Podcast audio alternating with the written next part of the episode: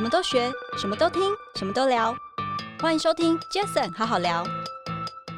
你的老板雇了你来，请了你来，放在你的团队当中，他一定对你有目标的。是。可是我们了不了解？嗯。老板的目标到底是什么？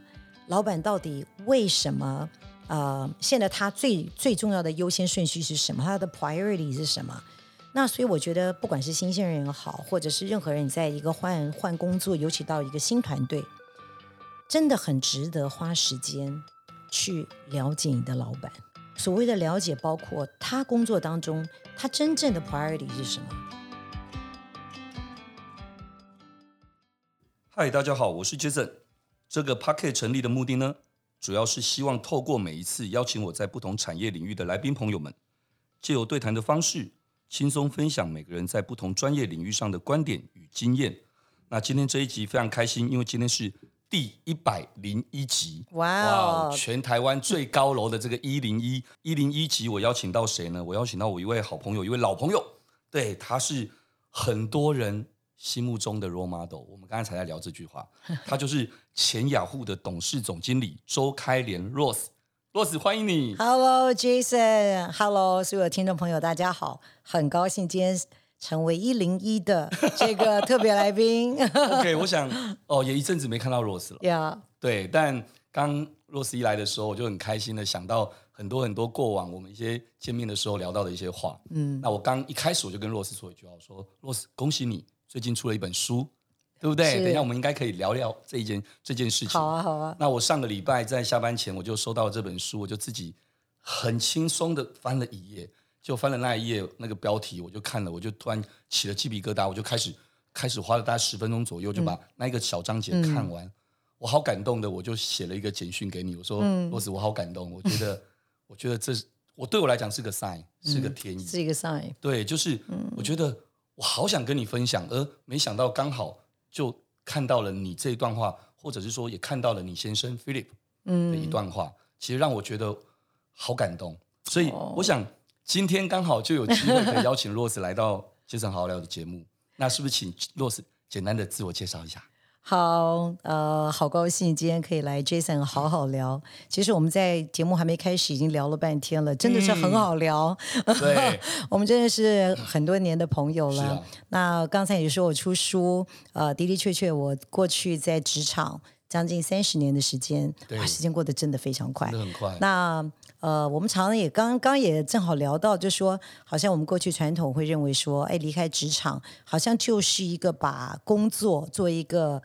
不是能说了断了啊，可是你就 move on 到另外一种生活形态。嗯、可是我发觉说，我非常感谢这次有这个机会写这本书，嗯、真的要替非常感谢《天下杂志》催促我写这本书，嗯、因为我 原来是对写写书这种事情是有是没有太大兴趣，也很害怕。嗯、结果我发觉写了这本书，就像是 Jason 看到的那一段，嗯，对他自己好像很有感触的。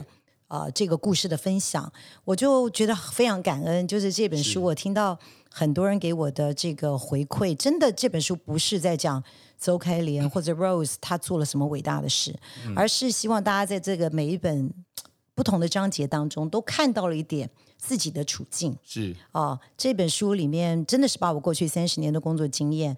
啊、呃，真的从我们最初初阶在在做 entry level 的工作的时候，嗯、一直到我们开始做初阶管理人，到可以管理更大的一些 business，碰到的企业中的挑战，碰到人际关系的挑战，对碰到我们很多人在职场中碰到共同的挑战，就是我如何兼顾我的家庭跟我私人的生活，嗯、真的，对吧？还有家庭，那这些我都把它。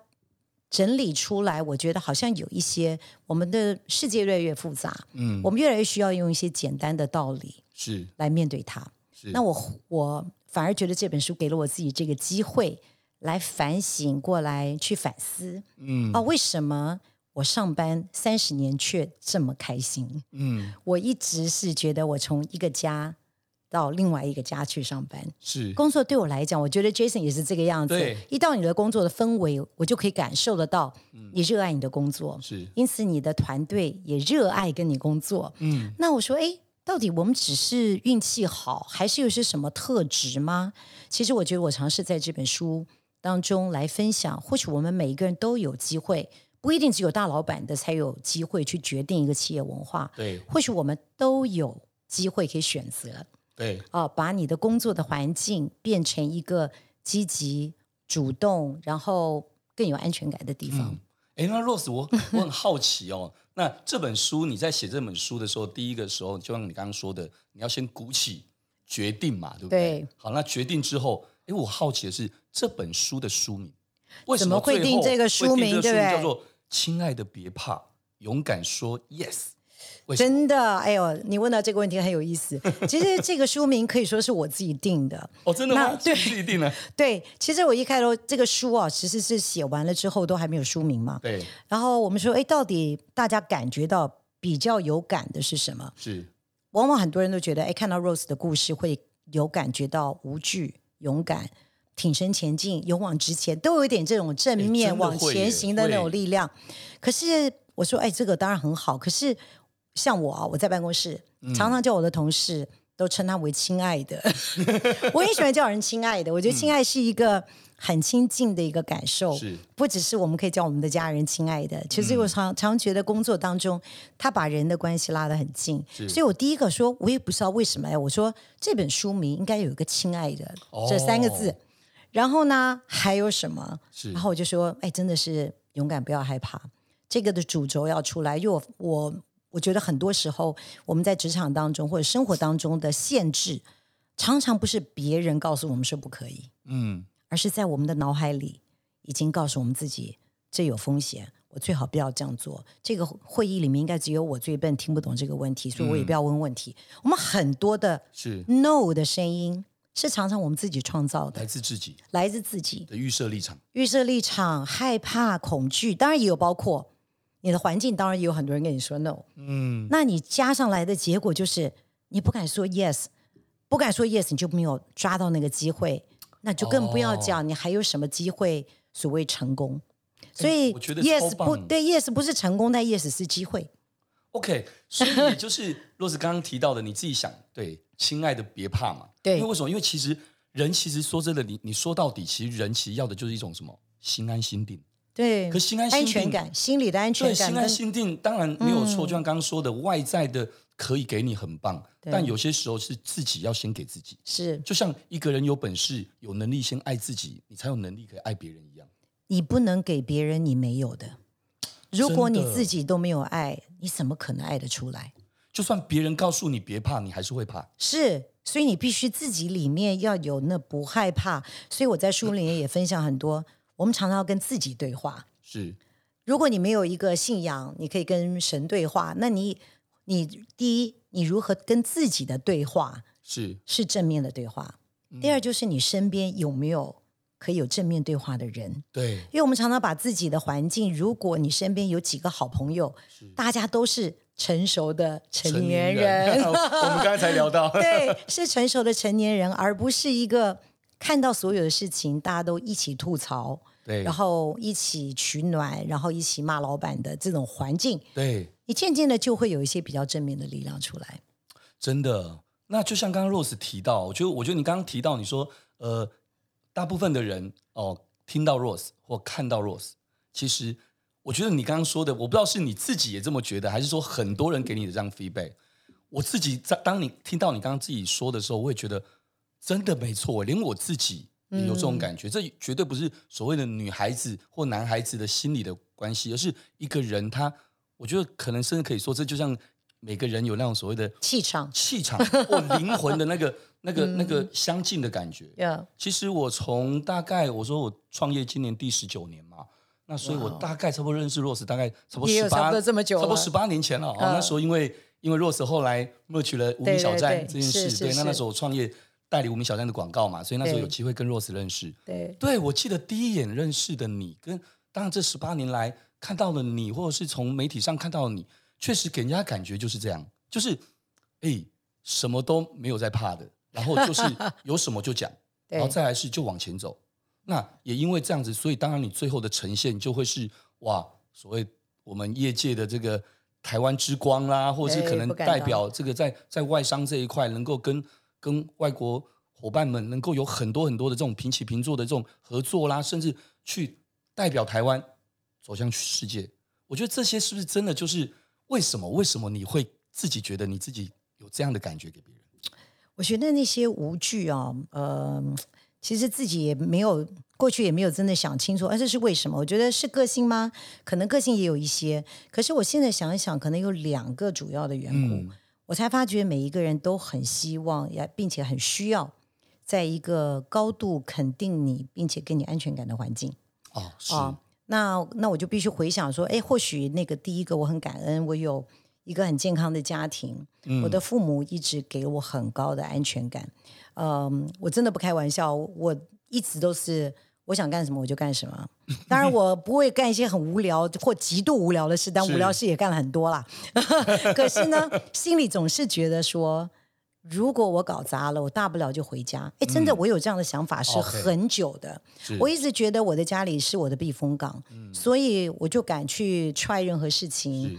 我想最坏就是回家，爸妈一定还是一样的欢迎我。是也的确，在我不管是我第一次的呃。呃，不成功的婚姻啦，种种，嗯、我也真的都看到我父母对我的态度，是就是完全的接纳。所以，第一个，我觉得安全感的来源是因为家庭给了我安全感。那第二，当我当我长大了，其实我们都在一个很复杂的社会环境当中。对啊。那你会发觉你的家庭对你的那个影响，那个拉力有时候好像会越来越淡。但是呢，我发觉我就非常感恩，我当我长大了之后，我我有了信仰。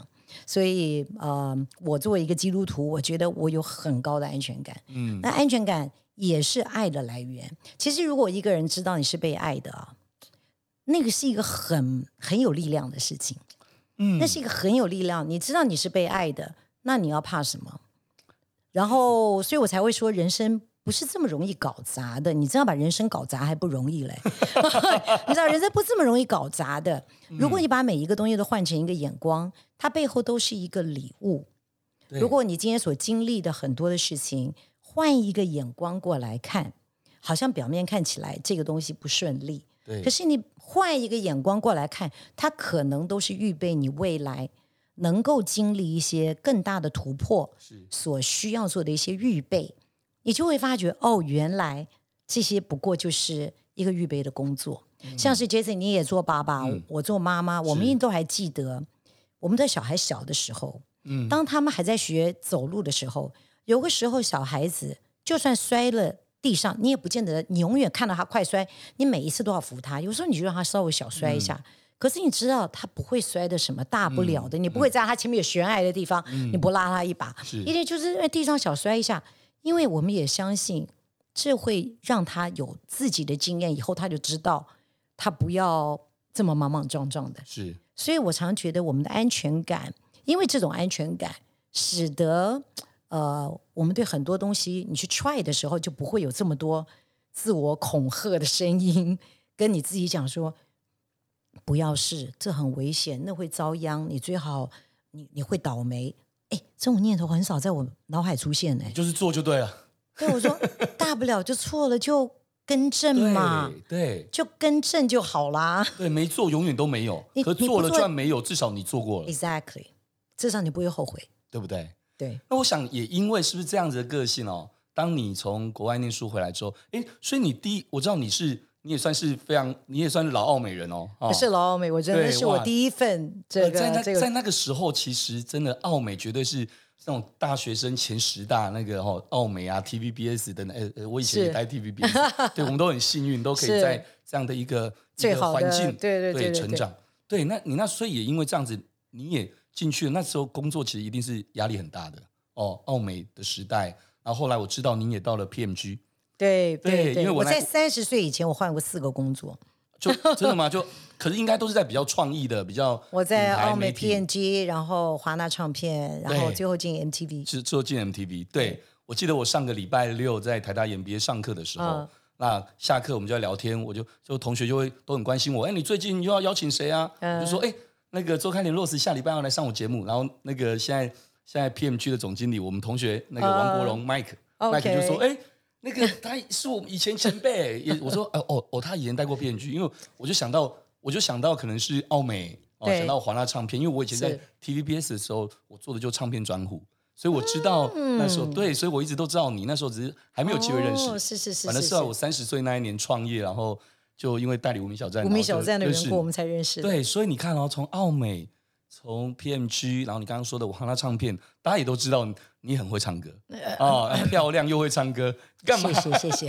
突然觉得自己声音已经哑了，真的还好没有走唱歌这一条路。没有没有，我觉得每个阶段都有每个阶段不同的体验，对我觉得很棒的历练。那这样子一路过来，我觉得我就先聊 MV 好，MTV 好了。嗯、我觉得因为在那个时候，其实 MTV 我觉得是我知道是 Rose 一手把 MTV 在不管当时候的整个，不管从业务啦，从品牌知名度、行销等等这些，从无到到有这样子的，让大家所看见。对，那时候是怎么样的契机？你会做这些事，会进到这里？其实 MTV 进台湾，哇，这样讲讲起来是上个世纪的事了，叫一九九五年，我的妈呀，真的 哦，所以是非常久以前。但在那个时候，正好是台湾的有线电视呃开始合法化了。然后 MTV 那时候在美国其实已经变成年年轻人那个 icon 一样。对。那呃，他就是要搞一个中文台，然后要进台湾，所以我是等于第一批的员工。是。我那时候做的是 marketing，所以。最早加入 MTV 的时候，开始做的是行销，嗯、然后做了两年多，呃，我就呃做的非常愉快。嗯、中间也跟孙大伟一起合作，做出了 MTV 好屌这个 campaign，对，超帅。呃，我觉得，就在虽然它不是一个很主流的频道，但是呢，就正因为它可以做出它有的这个这个个性来，跟它的品牌力，嗯、所以那时候单纯从做行销的眼光过来讲。是一个很过瘾的事情，嗯，然后也因为这个做的不错呢，我就到了新加坡啊，呃，负责东南亚的市场，我才搬到新加坡大概两个月吧，好像东西才刚把这个 apartment 搞好之后，然后我老板突然跟我讲说，他说：“哎，台湾的总经理出缺，嗯，你愿不愿意做？” 我毫不犹豫的说：“我愿意。” Yes，Yes，Exactly，I say yes，然后 Yes 完了才说。总经理要干嘛？然后我就跑过来台湾做做总经理。嗯，所以呃，我觉得很很开心的，就是让我在很年轻的时候呢，才三十出头，然后就有机会可以做一个比较完整的 operation。因为在那个时候啊，呃，MTV 在台湾是有呃自制的节目，所以你有你有制作，你有 programming。啊，呃，虽然它是一个麻雀虽小，但五脏俱全的一个电视台，你要。你要想 cable 上架，你有行销，嗯、你有业务、广告业务、专案业务，所以我就在那两年多的时间，我觉得是一个很棒的经历。是让我才三十二岁，我有机会 run 一个完整的一个 business，然后我在两年，我们就让他从赔钱到赚钱。对，所以那是其实我一直很感恩。常常我们过来想，我们人生很多的际遇，是你说真的都是靠自己的努力吗？如果老板不不给你机会？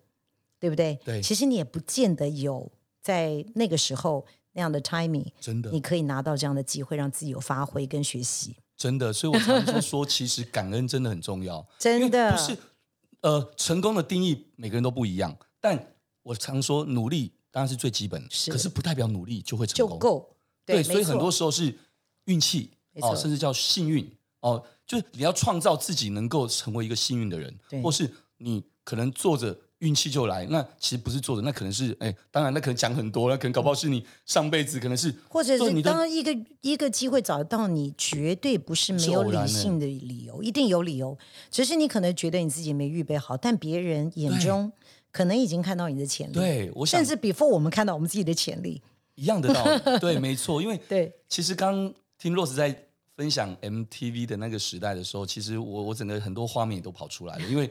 因为我也很幸运，也很感恩，就因为差不多就那个时候，因为我也是那个时候知道 Rose 嘛，嗯、因为那个时候我才刚刚进入 TVBS，你应该很年轻，你应该才大学毕业吧？我那时候 二十四岁进 TVBS，哦，然后那时候我我我还记得我进 TVBS 的那一天，就是邱富生董事长的台湾大联盟开打的那一天，二二八那一天我入职，那我就做广告业务助理。对，那那时候坦白讲，其实。很单纯，我记得在我进去的前一个礼拜，那个那时候的 TVBS 的副总裁刚去，刚刚转职到民视，民视刚开台，就是那个李光辉，李光辉，对，所以等于说，我就在那个年代，我进到 TVBS，而在 TVBS 我做了一年的助理之后，有机会就就做广告 AE，而且老板就想说，哎，你以前念书的时候在民歌餐厅驻唱过，然后你看起来也 也白白净净帅帅的，对对对。他说，不然你来跑唱片，所以我就这样子在 TVBS 年代东风那十年的时间。我就专门做唱片专户，然后那个时候又正好有娱乐娱乐节目，对，对对，有娱乐新闻，娱乐新闻。然后那个时候非常吸睛，TVBS 的八点档真情，以前日子好好过，你会发觉。坦白讲，真的很感恩。那个时候我做作为一个广告业务员，我是每天在在说，哎，好了，你这预算够了，因为我那些那些破口我还要给别人。对对，可是那个时候坦白讲，刚听到您说的时候。其实 MTV 身为一个，它因为它并不像 TVBS 等这些是一个所谓的可能有很多元的这个家族频道，家族频道，对。对，MTV 就是一个很 niche 的这样的一个频道，而且是一个外来的的频道。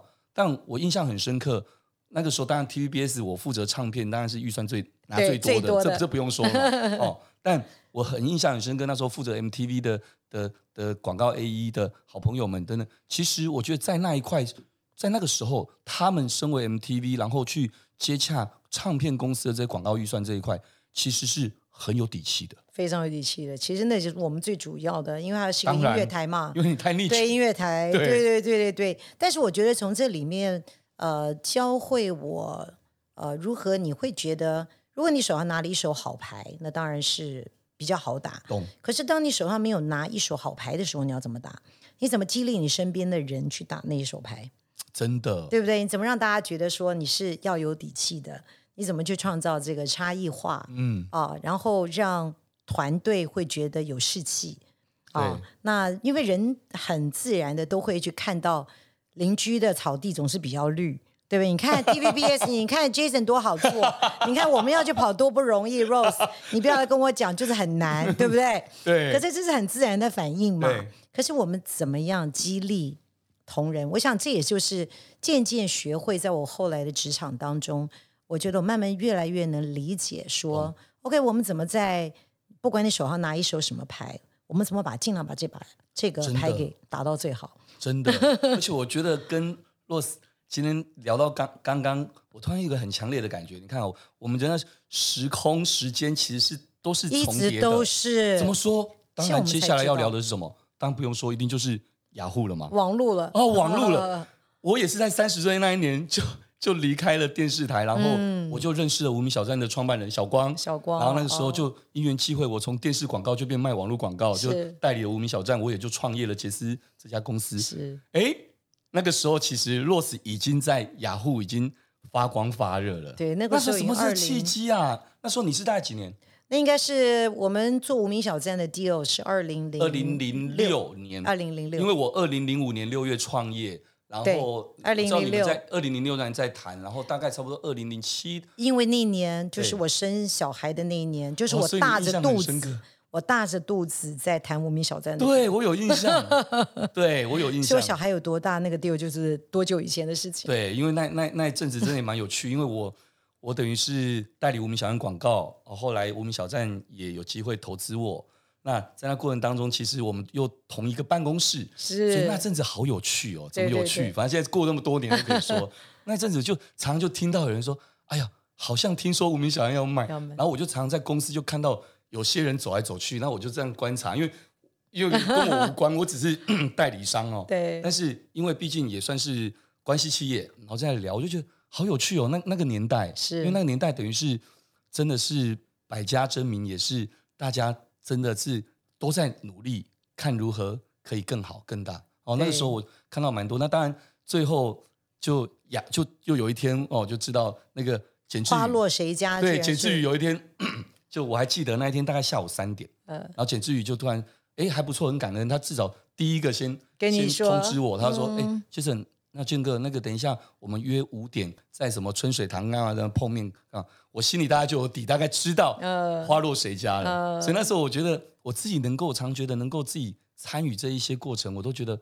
好感恩哦。是啊，是啊，我也觉得像是无名小站的这个能够能够并购成功，其实它真的是一个无心插柳啊、呃。我在书中也有跟大家分享，就是呃，有个时候。我们会认为那不可能。嗯啊，那时候无名小站正好是哇，成长超快速的，而且好多人都在谈，好多人都其实很多人都在谈，都是比较后来的。对，然后这个，所以我原来单纯只是想去认识简志宇跟小光，对，所以跟他们约了一起喝咖啡，然后我就居然在喝咖啡的当天，我就越聊越，我觉得我就看到两个当中有很强的这个重效，嗯，因为他们缺的。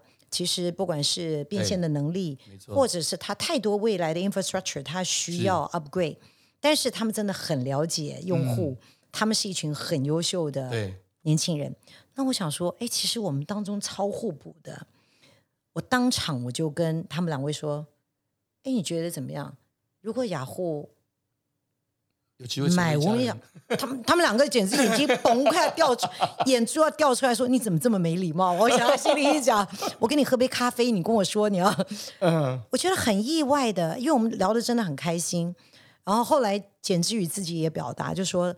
他突然发觉说：“哎，我真的是很好奇，是想学习，想了解他们，是同时真的看到他的价值，嗯，让他感动的可能是真的被一个不管说，毕竟比他年龄大一轮的前辈、嗯、看到他们的价值，然后很想要跟他们在一起工作。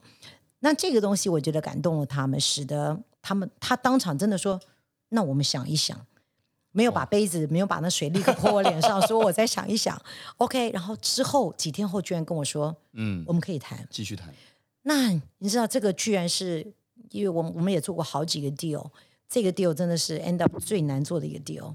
哇！因为他们又是学生，对，又有技转，对，又有学校，又有技转，又有天使投资人，他又做了很多，因为为了那时候的 deal，很多很复杂的 deal，对，很复杂的 deal。结果我们连国外的律师都跟我说：“Rose，你确定要做这个 deal？这 deal 才钱也不多，对，我们光花的律师费都不得了，对多少钱？可可是我们就坚持要做，要做，把这个东西硬是把它做成。所以我觉得。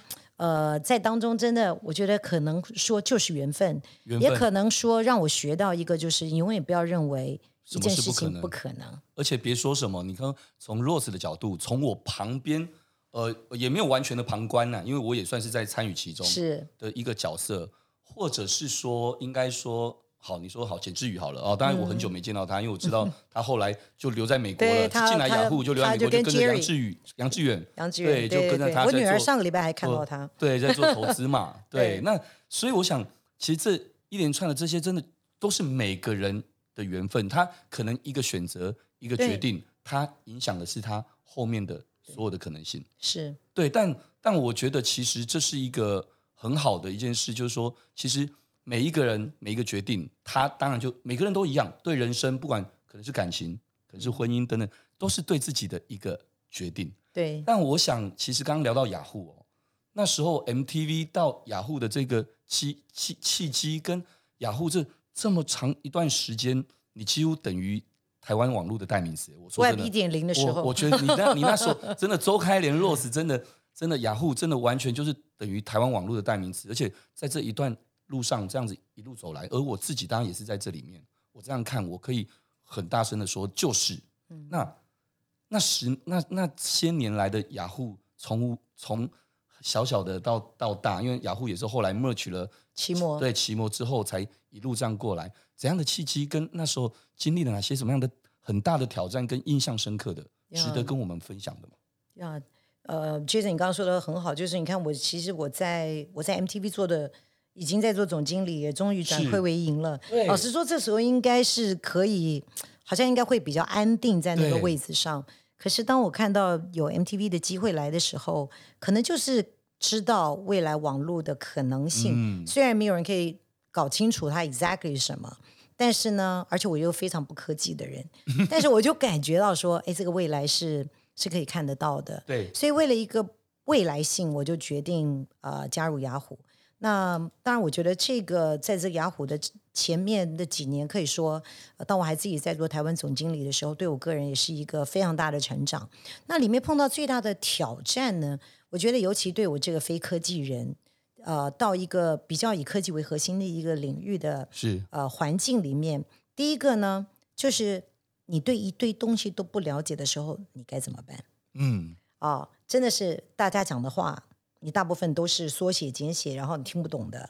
然后这个产业还是一个技术驱动的一个产业，是。所以我觉得它一个很大的 take away 是我们在一个我们进入一个新产业，OK，我们怎么样能够不只是说要能够跟得上，甚至还能够去领导。嗯，这个对我来说一开始绝对是一个挑战。对。但也因为这样子，我常觉得说我很感恩的是，因为我不懂科技，所以我没有一个继承的，我非得要我相信我是专家。我从 day one 我就知道我不是专家，没我没有包袱。第二个，我也不是专家，因此我就很依赖怎么去建立一个好的团队。对，对，因为呃，团队才是你真正可以依赖，不断的去了解，我们可以继续继续。该做什么，能做什么，以及怎么做？对，那所以这个是一个。那当然，呃，你刚才提到雅虎跟奇摩的并购啦，甚至雅虎跟无名小站的并购啦，还有还有雅虎跟新奇的并购啦。对，那这一些呃并购呢，其实我过去也没有做过并购。对啊。但是在这三个并购，我才真的体会到，很多人讲并购真的是做 deal 最容易，可是呢，整合最难。因为你才真的要把人整合在一起，嗯，我觉得这也是我在呃，可能在雅虎在这个前期里面学到最多的功课，就是你如何去把一群可能在不同的背景、不同的文化的不同的长处的人，对，把大家可以集结起来，然后成为一个团队。是，那我觉得在这个文化的建立。以及创造一个好的工作文化，嗯、甚至一个好的领导文化，可能如果我我真要拿任何 credit 说雅虎做了什么，真的是跟我有功劳，我真的可以说是那个文化，嗯，使得我们一方面也有包括我们比较敢去争取，因为毕竟是一个外商，我想大部分在外商公司工作都晓得说，哎，外商公司就还是有很多的限制嘛，是。外商有外商总公司的这个策略啦，对，而因为我可能这种比较无惧、比较有安全感的这样子的环境，让我会去跟美国去争取很多美国自己都不做的事。嗯，然后因此我们可以创造一个很独特的文化。是，而那个几乎有点半创业，在企业内部创业的文化，才吸引了这么多的好手，嗯，才吸引到了这么多好公司愿意愿意说。我们加入雅虎吧。是，我觉得这一些的可以放一方面可以说是碰到的挑战，嗯，但是也可以说是个人成长最大的一部分，嗯，啊。那说穿了，到最后其实真的是人，不管你要去 merge merge 别人的公司，对，文化整合，然后或者要 build 新的服务，是，是你没做过的，对，其实都是要靠人。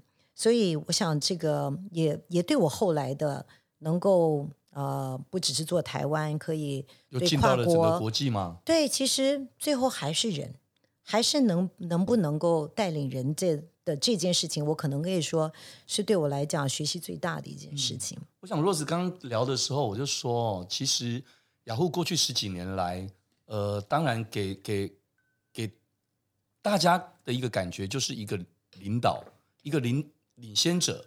怎么说呢？因为其实。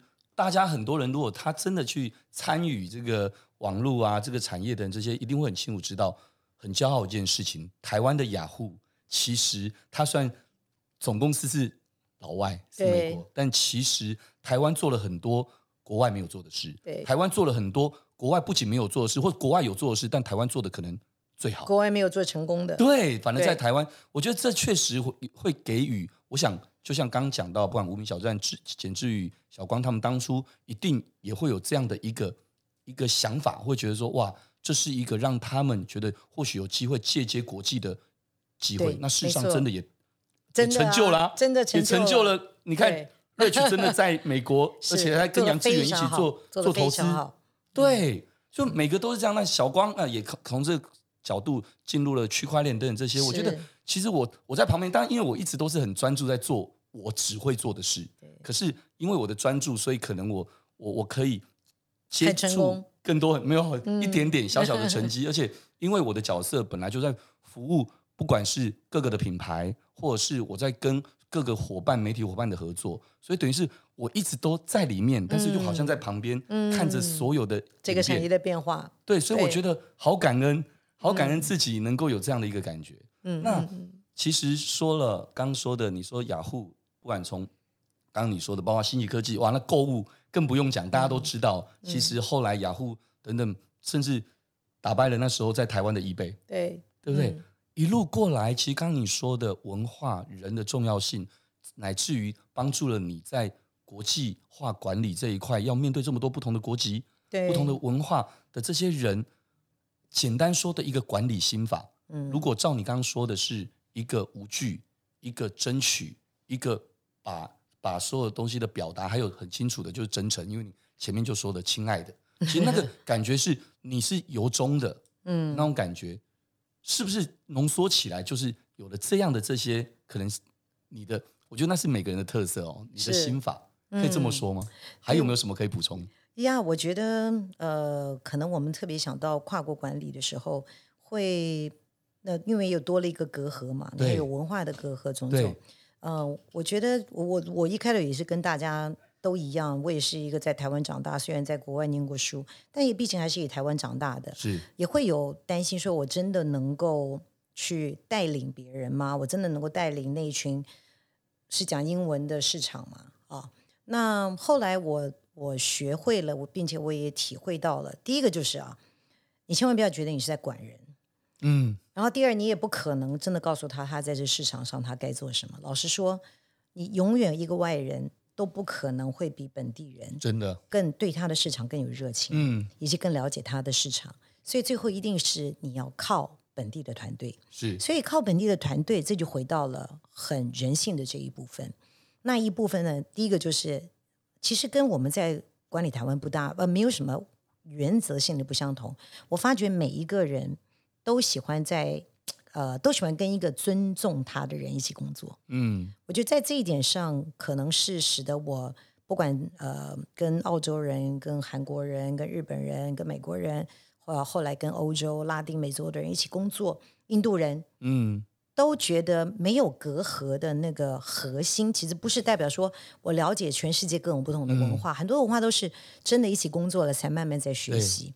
但是我觉得我们可以尊重人。是，并且看到别人的优点，这件事情是跨越种族文化的。是，因为你看到人家的优点，你就会去想要让人家成功。这一点上，是我一直看到我的角色，就是我希望我每一个 market，我每一个市场都可以做得很好。嗯、那每一个市场。都有他的团队，那我的角色是什么？如果我要想到我要在每一个市场，大家都尊我为主，然后每一个人都要听我的，那我不是很累吗？那我怎么可以搞得懂澳洲？澳洲跟印度是天圆地北完全不相同的市场，我该怎么可能又懂印度又会懂澳洲？不可能嘛！所以呢，就变成我会了解到说啊，其实我要做的只是让澳洲团队可以成功。那我的角色就是。让那个 CEO 可以成功，嗯、让那位总经理，让为那个团队，整个团团队没有办法解决的问题，我怎么帮你解决？是我怎么让你 point to 一个方向？我怎么为你创造一个更好的环境？我怎么把我的经验告诉你？嗯、其实，或许你没有这个经验，但我有。我在台湾做了这么多年，我可以告诉你，其实台湾经验真的不要小看，台湾的经验是很有价值。是我们会认为说啊，市场差很多就会差很多。但是本质，我们做互联网很多服务的本质没有不一样。我就发觉，哎，他们讲的问题我全都听得懂了，我立刻了解他的问题。嗯，然后我也可以把我的经验可以很有效的让他们知道。嗯、所以，当我们认清楚，当我们做一个领导者，我们的成功就再也不是靠我自己多能干的时候。我觉得，当我们有这个体会的那一刻，就是我们真的开始改变我们领导的方式，会让你的团队成功。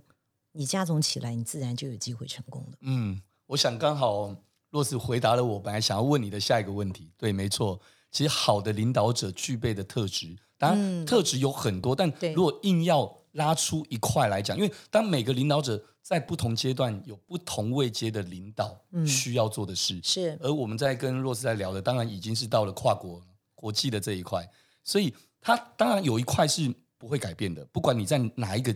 阶级哪一个阶段都一样，就是同理心。是是你没错，你只要有同理心，你自然而然其实对方就会感受到被尊重。被尊重，没错，觉得讲得很好。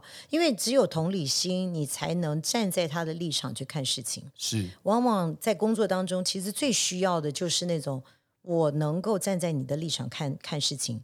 我虽然最后不见得都会同意你想做的事，对，对，可是因为我可以同理你，你会觉得你的问题被你的老板听到了。对，这件事情，其实很多人对他来讲，这个就是 support 了。是是，呀哎，可是 Rose，那这样子，我就我相信听到现在这里的一些就正好聊的朋友们，一定会心里一定会想要听到一个东西，因为连我自己都想听到。嗯，就是当然很多人从坊间可能看到很多的书籍，所谓什么向上管理啊，干嘛的，是是是，其实就映照了我们刚刚在聊的很多，就是哎，Rose 在不管是在台湾对台湾的老板，或是过往在对国际的啊、哦，这对美国的那个美国的总公司等这些，其实在做这么多的事情，刚刚说了无惧、无畏无惧，呃，可是有些时候无畏无惧却没有智慧的话，就变白目了，对对，对不对？对没错。所以我想，嗯，向上管理为什么有那么多的书籍在谈论它？但我觉得其实。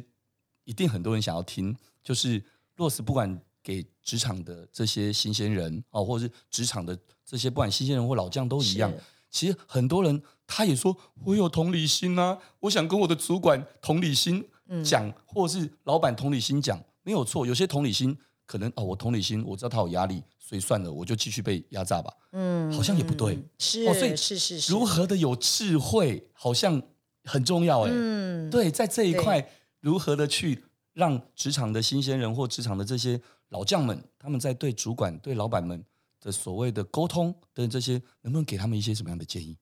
呀，我觉得你问了一个非常关键的问题。是我常常觉得说，在工作当中，如果我们不管向上管理，或者跟我们的同才一起工作，如果我们换一个眼光看我们的工作，不单纯只是去做那件事，而是一种关系的话。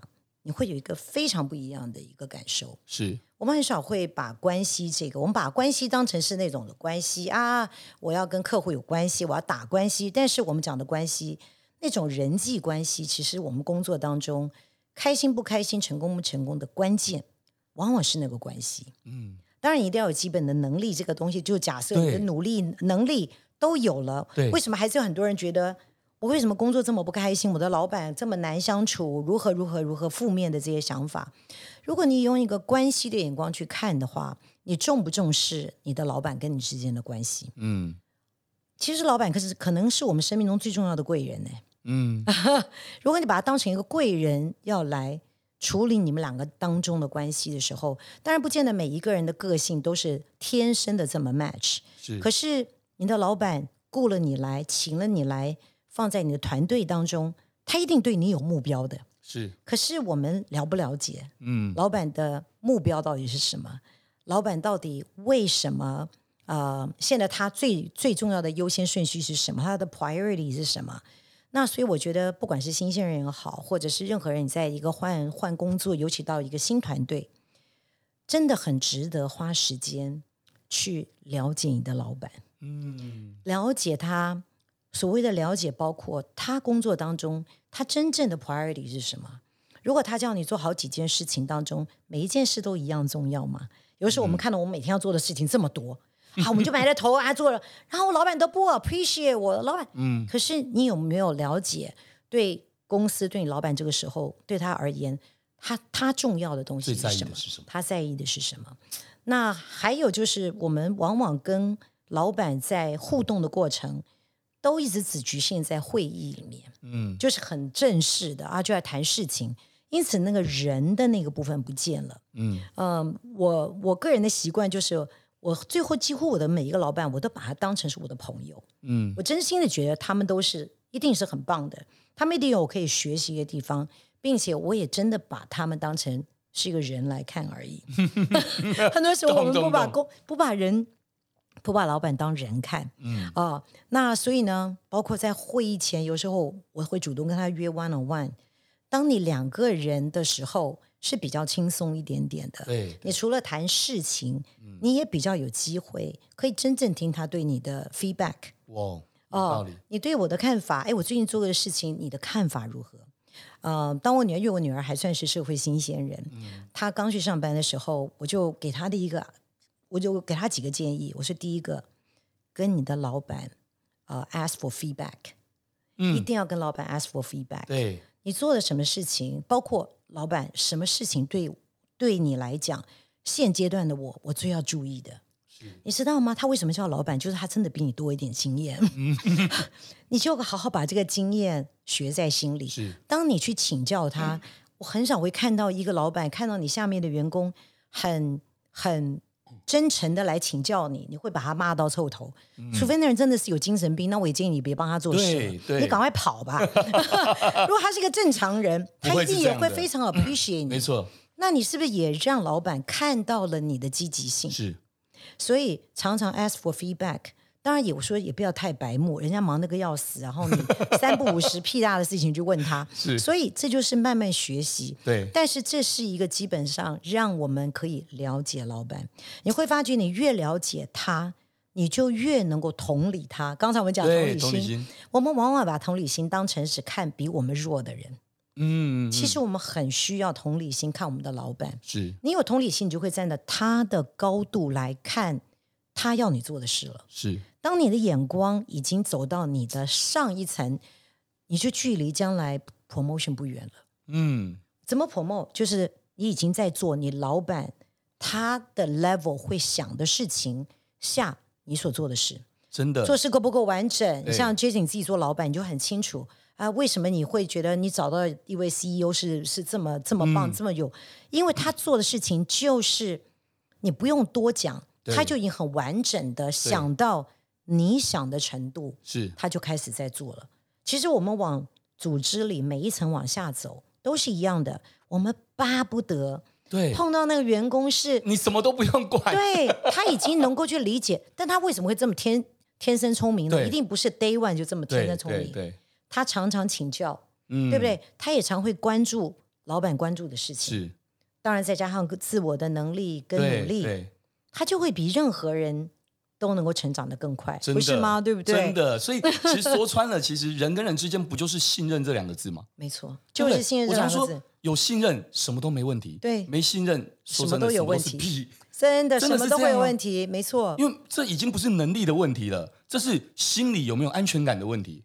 因为有了心理安全，我已经讲的是超重要。这个心理安全感会使得我们在，甚至你敢跟老板说一些不中听的话。哎，真的，你也要有心理安全感，你才敢才敢跟老板说，你愿不愿意给我这个资源，让我做一个你认为我做不成的事。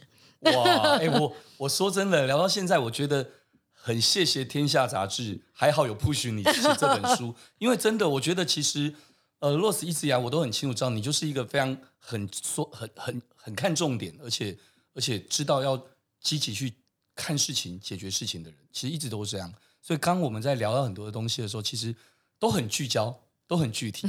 那所以连我自己都迫不及待要把这本书赶快看完。哦，谢谢。对，我真的，我就我觉得这本书里面其实，哎，如果要更具体的说，用一句话来表达，嗯，这个亲爱的别怕，勇敢说 yes 的这本书，最后想要传递的一个资讯是什么？嗯、我想让所有 Jason 好好聊朋友知道，而且我希望我的朋友们其实真的 Jason 也很想赶快把这本书看完，所以也希望能够把这本好的东西分享给大家。呀，呃，我希望在这本书当中，可以透过我真实的故事，里面不是讲心灵鸡汤，也不是一些理论。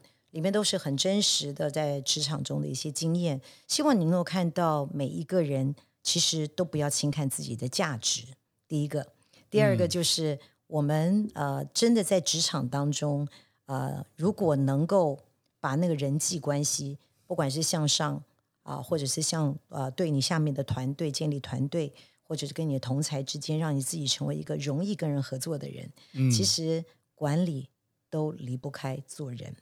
这本书里你会看到，管理都离不开做人，所以会让你一转念就会发觉，你今天可能会觉得碰到的死角一点也不困难，就可以跨越过去。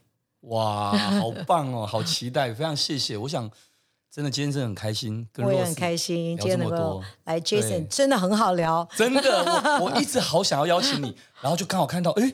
Rose 出书哇，太好了，那更好更好邀请了，因为为什么？因为刚好有这样的一个机会，是能够将你更多的想法能够分享出去。其实 Podcast 是一个媒介，对，其实书也是一个媒介，是是，对。但我觉得，就像我们刚刚上节目前我们聊到一句话，如果我们能够每一个人都能够有机会去当一个。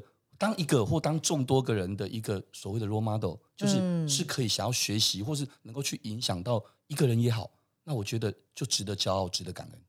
希望这本书能够呃，你有机会看到的话，在里面你会看到你自己的故事。